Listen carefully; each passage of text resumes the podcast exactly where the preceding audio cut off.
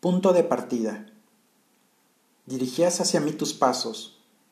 Tuve que interrumpirte torpemente.